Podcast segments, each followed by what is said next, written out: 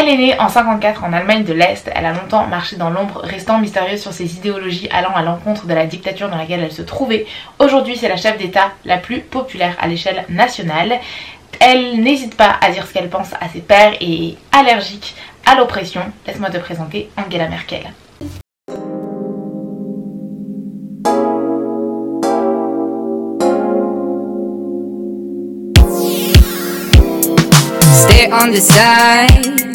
Now it's my turn. We're coming wide. Are you ready to learn? Tout l'or du monde, moi j'en veux pas, juste lire l'heure sur un cadre qui marche. Bonjour et bienvenue dans ce nouvel épisode du podcast Ensemble. Je suis Cassiope Rouloff, j'aide les entrepreneurs ambitieux et bienveillants à développer leur entreprise sans stress, à travers un accompagnement à la fois technique et émotionnel, mais aussi à travers ce podcast dans lequel des entrepreneuses nous racontent leur parcours et nous donnent leurs conseils, et où une fois par mois, on se retrouve, juste vous et moi, pour parler business ou pour des conversations un peu plus intimes qui ont tout de même un impact sur vos choix professionnels. Avant de vous laisser avec l'incroyable femme qui est Angela Merkel, je vous invite à rejoindre gratuitement le club privé pour recevoir des conseils concrets et des outils business en exclusivité, en plus des notes des interviews les plus riches. Le lien est en barre d'infos. Bonne écoute Commençons par le commencement. Angela naît à Hambourg, comme je l'ai dit, c'est en 1954. Elle est l'aînée de trois enfants et elle est fille d'un pasteur et d'une professeure d'anglais. À ce moment-là et jusqu'en 90, Hambourg est, fait partie de l'Allemagne de l'Est. Elle est donc occupée par l'armée rouge et euh, la religion est ennemie en Allemagne de l'Est à ce moment-là. Du coup, la famille est extrêmement surveillée. Mais vous allez voir qu'Angela apprend de son papa car celui-ci euh, se rapproche de l'armée rouge et obtient ainsi des privilèges. Donc il a une voiture de fonction, il a une ligne téléphonique et il peut aller en Allemagne de l'Ouest. Alors le papa d'Angela, qu'on appelle désormais Kachner le Rouge, apporte à Angela, depuis l'Allemagne de l'Ouest, des livres interdits, des jeans qui sont pas vendus en Allemagne de l'Est. Et je crois pas qu'elle ait le droit de les porter, mais elle les porte quand même. Et elle capte également depuis chez elle des chaînes interdites en Allemagne de l'Est, donc qui sont issues de l'Allemagne de l'Ouest, donc sur la télévision. À l'école, Angela Kastner est euh, première de sa classe en mathématiques et en russe et elle est très très bonne de manière générale en anglais. On voit déjà là un petit point commun avec Sheryl Sandberg puisqu'elle ne se contente pas de faire ce qu'on lui demande en matière de travail, elle fait beaucoup plus, elle ne se contente pas de passer d'une classe à l'autre, est première de sa classe, elle est très bonne élève et voilà. Mais en même temps, Angela, qu'on connaît plutôt stricte aujourd'hui, en même temps, bon, elle est un peu plus âgée, mais dans sa jeunesse, elle fait partie de l'organisation des pionniers Ernst Talman, puis de la jeunesse libre allemande. En gros, c'est des mouvements de jeunesse officiels. Le premier c'est pour les plus jeunes, le deuxième c'est pour les un peu plus âgés. Mais elle va dire en fait tout simplement plus tard qu'elle a fait ça juste pour kiffer en fait, pour faire les soirées, pour faire les sorties, les activités, etc. Parce que sinon bah t'en sais pas à ce moment, à cette époque là. Donc euh, voilà. La petite coquine En 1977, Angela Kastner devient Angela Merkel, puisqu'elle épouse le physicien Ulrich Merkel. Et euh, après ses études, ils vont vivre dans un appartement ensemble à Berlin-Est. Elle est admise comme collaboratrice à l'Institut central de chimie physique de l'Académie des sciences de Berlin-Est. Et elle nous fait une petite Sheryl Sandberg, puisque elle divorce en 82. Voilà, je vous promets, elle n'a pas que des points communs avec Sheryl Sandberg, mais je trouvais ça rigolo. En 86, elle soutient sa thèse de chimie quantique et obtient la mention très bien. Pendant cette période, elle n'est membre d'aucun parti, elle ne montre aucune idéologie, aucune religion et elle est même soupçonnée d'avoir choisi ses études de chimie pour éviter tous les contentieux idéologiques avec le parti. Donc de 86 à 89, Angela fait sa petite vie, on va passer un peu cette période-là et c'est qu'à la fin vraiment fin décembre 89 qu'Angela décide de rejoindre, euh, elle a 35 ans et elle décide de rejoindre un mouvement politique d'opposition. Avant ça, elle faisait partie d'aucun parti, même si en 78, elle avait refusé de travailler pour le ministère de Sécurité d'État. Alors, faut savoir quand même que juste parce qu'elle a refusé un job en 1978, dans son dossier de la Stasi, donc la police politique de la RDA, sont mentionnés son opposition au communisme et à la RDA. En 1990, Angela, qui a gardé le nom de Merkel après son divorce, devient porte-parole adjointe du dernier gouvernement de la RDA. Et en août, elle rejoint le Bundestag, qui est l'équivalent en France de l'Assemblée nationale, plus ou moins. Elle est donc députée, membre de l'Union chrétienne allemande, donc la CDU, qui est un parti euh, centre-droit en Allemagne, qui existait du coup en Allemagne de l'Est et qui existe encore, et elle en fait encore partie. Donc, petite parenthèse pour relever une caractéristique essentielle chez Angela Merkel, c'est vraiment quelque chose qui l'a longtemps suivi avant évidemment qu'elle devienne chancelière, etc.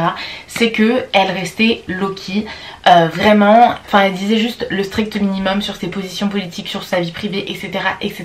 Voilà, elle s'étalait pas et euh, elle a un peu joué sur deux tableaux, on va pas se mentir, parfois elle avait l'air un peu de gauche, et finalement elle était centre droit et elle a travaillé pour la RDA, donc quand même pour l'armée rouge. C'est pas rien, mais comme quoi, jouer sur deux tableaux, parfois, en tout cas pas forcément jouer sur deux tableaux, mais en tout cas rester low-key, c'est une véritable qualité qui peut t'emmener loin, surtout dans un univers qui peut être un petit peu euh, cruel et un petit peu...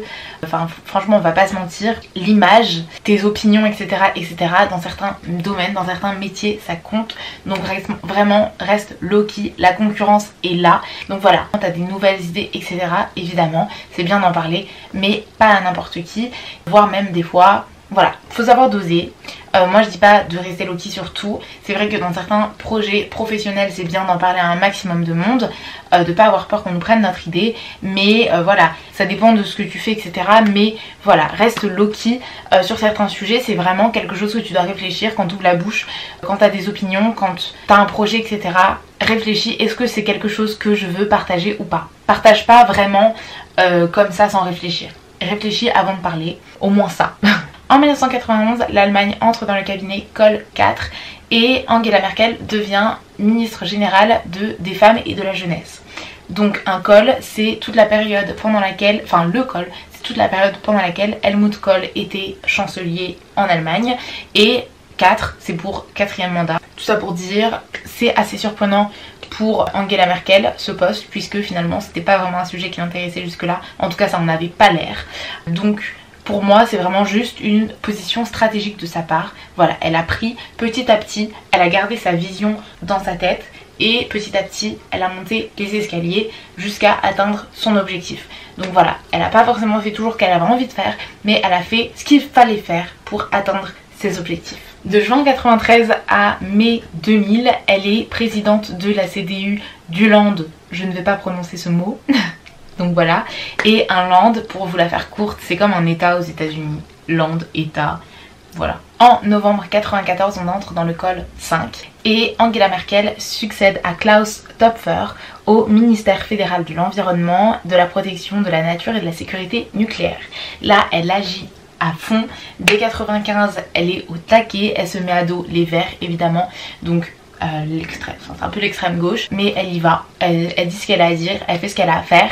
Donc c'est vraiment euh, quelque chose que je retiens d'elle, c'est qu'elle reste fidèle à ses valeurs, elle n'a pas peur, aussitôt qu'elle a le pouvoir, elle agit. Et ça lui vaut qu'en 98, quand elle cède ce poste, elle est élue deux semaines plus tard secrétaire générale de la CDU, donc là à l'échelle nationale. C'est la première femme à atteindre un poste d'aussi haute responsabilité au sein de ce parti. Et le pompon sur la Garonne, c'est qu'elle ne s'est même pas présentée pour obtenir ce poste. C'est le président même de la CDU qui a proposé sa candidature et elle a été acceptée. Toujours en 98, c'est un petit peu anecdotique, mais elle épouse le professeur de chimie Joachim Sauer. En 99, Helmut Kohl est compromis pour avoir utilisé à des fins personnelles les fonds de la CDU et Angela Merkel est la seule à lui faire face alors qu'aucun membre du parti n'ose l'attaquer. En 2000, elle est élue à la tête à la présidence du parti avec 95,9% des voix et en 2001, pour Helmut, euh, Helmut Kohl, elle écarte les plaintes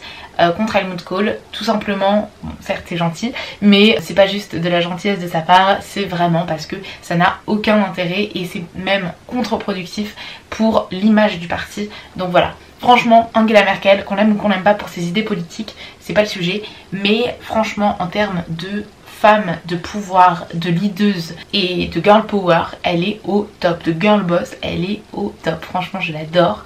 Elle est trop inspirante. Donc voilà.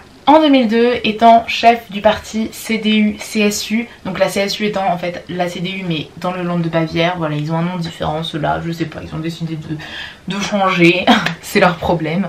Donc voilà, elle est présidente de la CDU-CSU et euh, du coup elle se présente pas à l'élection présidentielle, enfin l'élection présidentielle c'est pour être chancelière si vous voulez, et malheureusement pour elle, c'est euh, l'opposition qui l'emporte. Donc elle est chef du parti opposé à celui qui est au pouvoir à partir de 2002. Donc enfin, on y vient, en 2005, Merkel est candidate à la chancellerie et elle a l'ambition d'avoir la majorité absolue. On va pas tourner autour du pot, elle ne l'a pas du tout.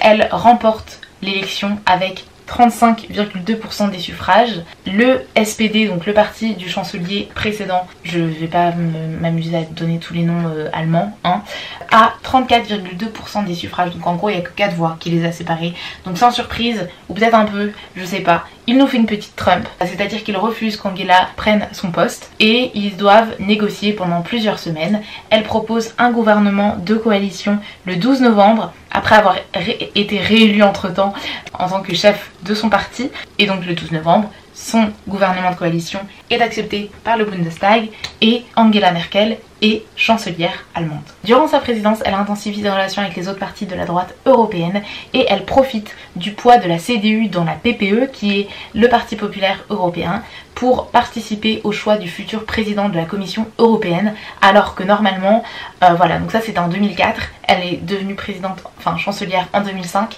et ben, normalement c'est que une fois que tu es au pouvoir que tu as ton mot à dire. Mais donc voilà, Angela Merkel, elle n'a pas peur, elle y va, et la caractéristique que j'ai envie de donner ici dès maintenant, c'est qu'elle connaît parfaitement les règles du jeu. Elle maîtrise parfaitement les règles du jeu, elle est devenue une experte dans son domaine, c'est quelque chose que tu dois faire également, que tu sois cuisinier, coiffeur, j'en sais rien, continue de te former, deviens vraiment un expert dans ton domaine, connais les règles du jeu pour pouvoir ensuite t'amuser avec, les détourner, les manipuler et faire en sorte de gagner.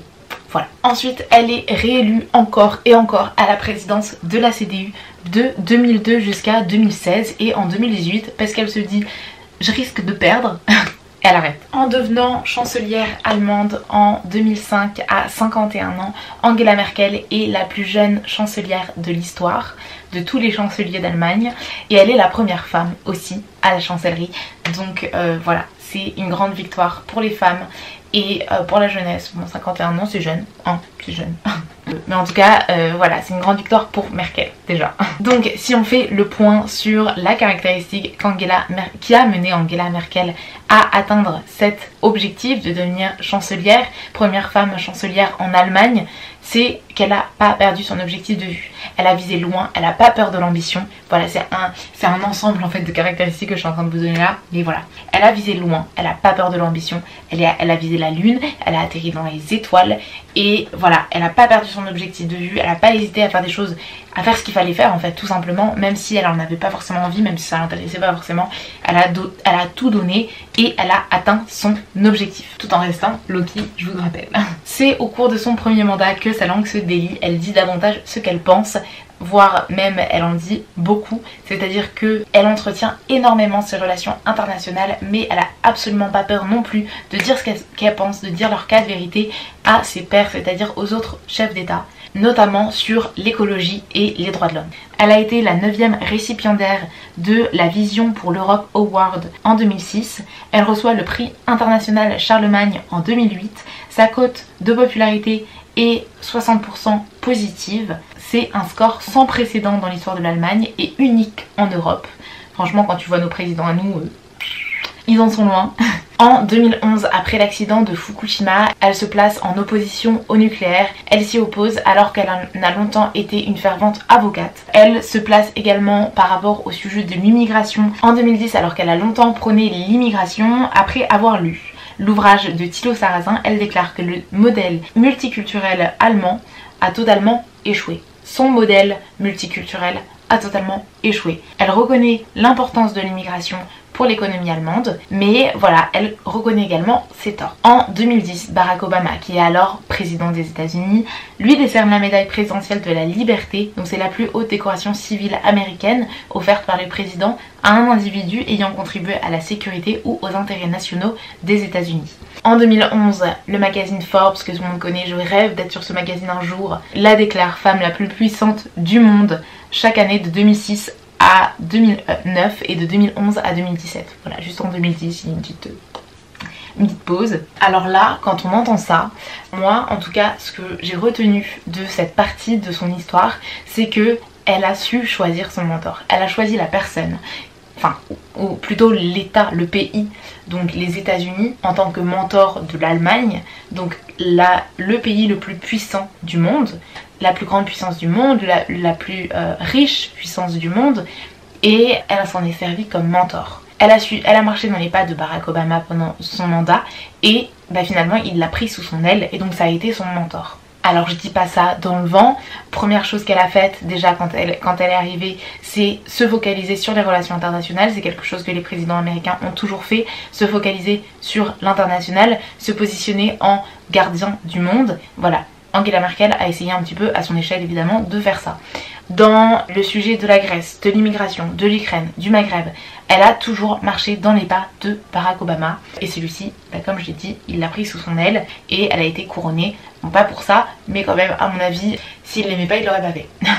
et encore une fois, ça paie, puisque en 2012, quand elle est réélue sans surprise, je vous l'ai déjà dit, à la présidence fédérale de la CDU, elle obtient 97,9% des suffrages et sa cote de popularité atteint 81%. C'est vraiment un record, enfin c'est du jamais vu. Euh, c'est déjà jamais vu en Allemagne, mais c'est du jamais vu n'importe où. Enfin moi personnellement, j'ai jamais vu ça. Voilà. Donc pour faire une petite parenthèse euh, politique quand même, pour voir un peu comment elles ont est sorties par rapport à l'opinion générale, parce que les gens en fait l'aimaient bien elle, mais en soi, Enfin, il y avait quand même, euh, que ça soit son parti, ses opinions politiques, etc. C'était pas aussi euh, apprécié de l'opinion. Enfin, il n'y avait pas 81% euh, d'opinion positive, que ça soit pour son parti, pour certaines décisions politiques, pour certaines lois, etc. Jamais il y avait 80% d'opinion positive. C'était vraiment pour la femme Angela Merkel. Et finalement, à la fin de son deuxième mandat, faut quand même dire que l'Allemagne s'en sort beaucoup mieux après la crise de 2008 et la crise de la zone euro. Ils s'en sortent mieux que tous les autres pays européens. Mais bon, euh, voilà, on reste dans la réalité des choses. Les pauvres restent pauvres, les riches restent riches, les inégalités restent peut-être intactes, voire plus grosses. Voilà. Mais l'Allemagne s'en sort mieux que les autres pays, donc voilà, elle n'est pas mauvaise. Et comment elle fait ça bah, Tout simplement, elle est la première à tout.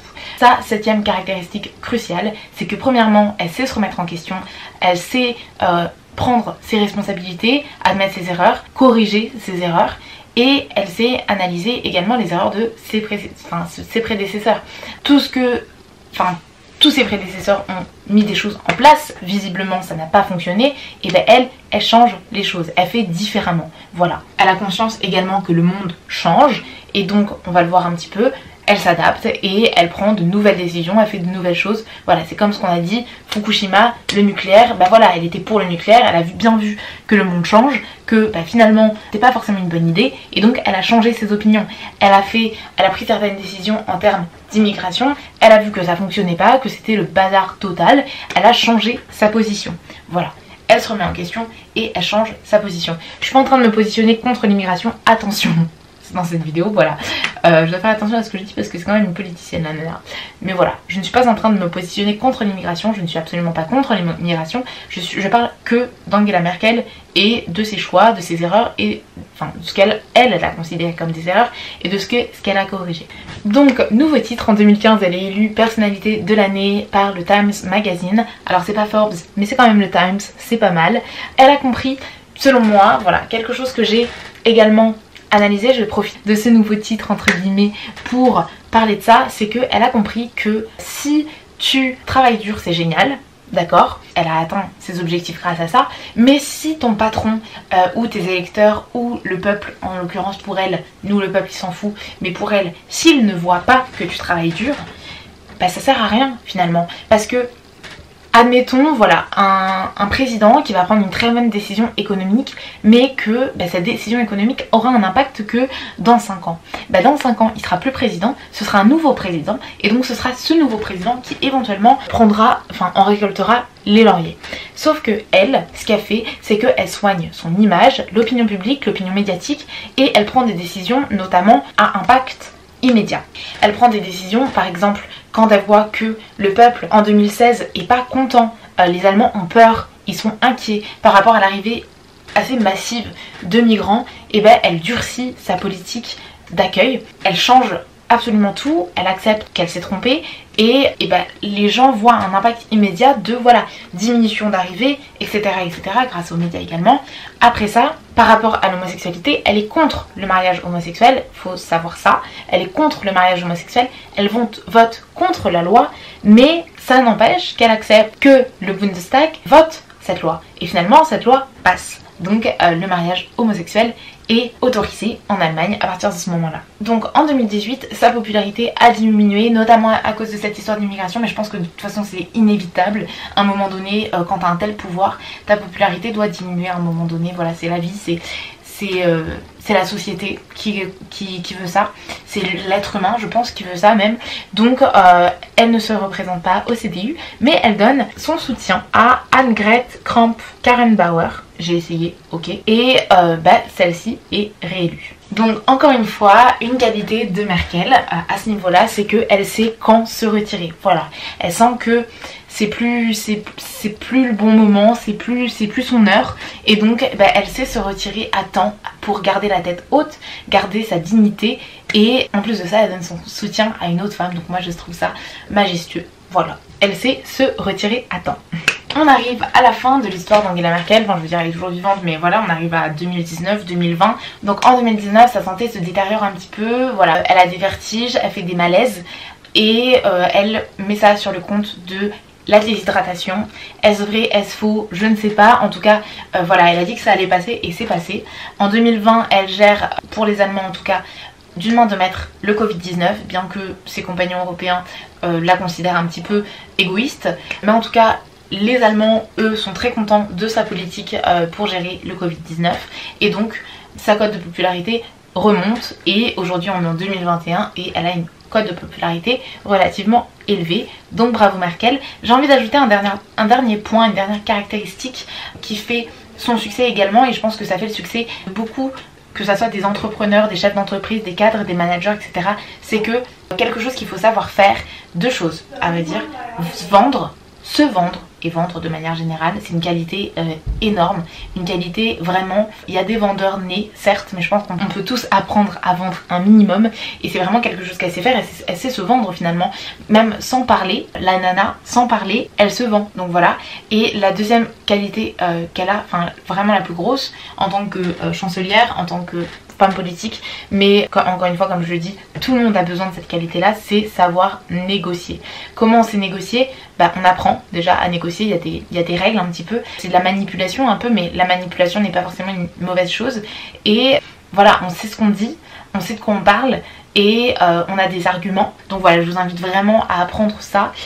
Et puis voilà, c'est ici que se termine cet épisode. S'il vous a plu, je vous invite à me laisser 5 étoiles et un commentaire dans la section notes et avis d'Apple Podcast et à le partager sur les réseaux sociaux en me mentionnant.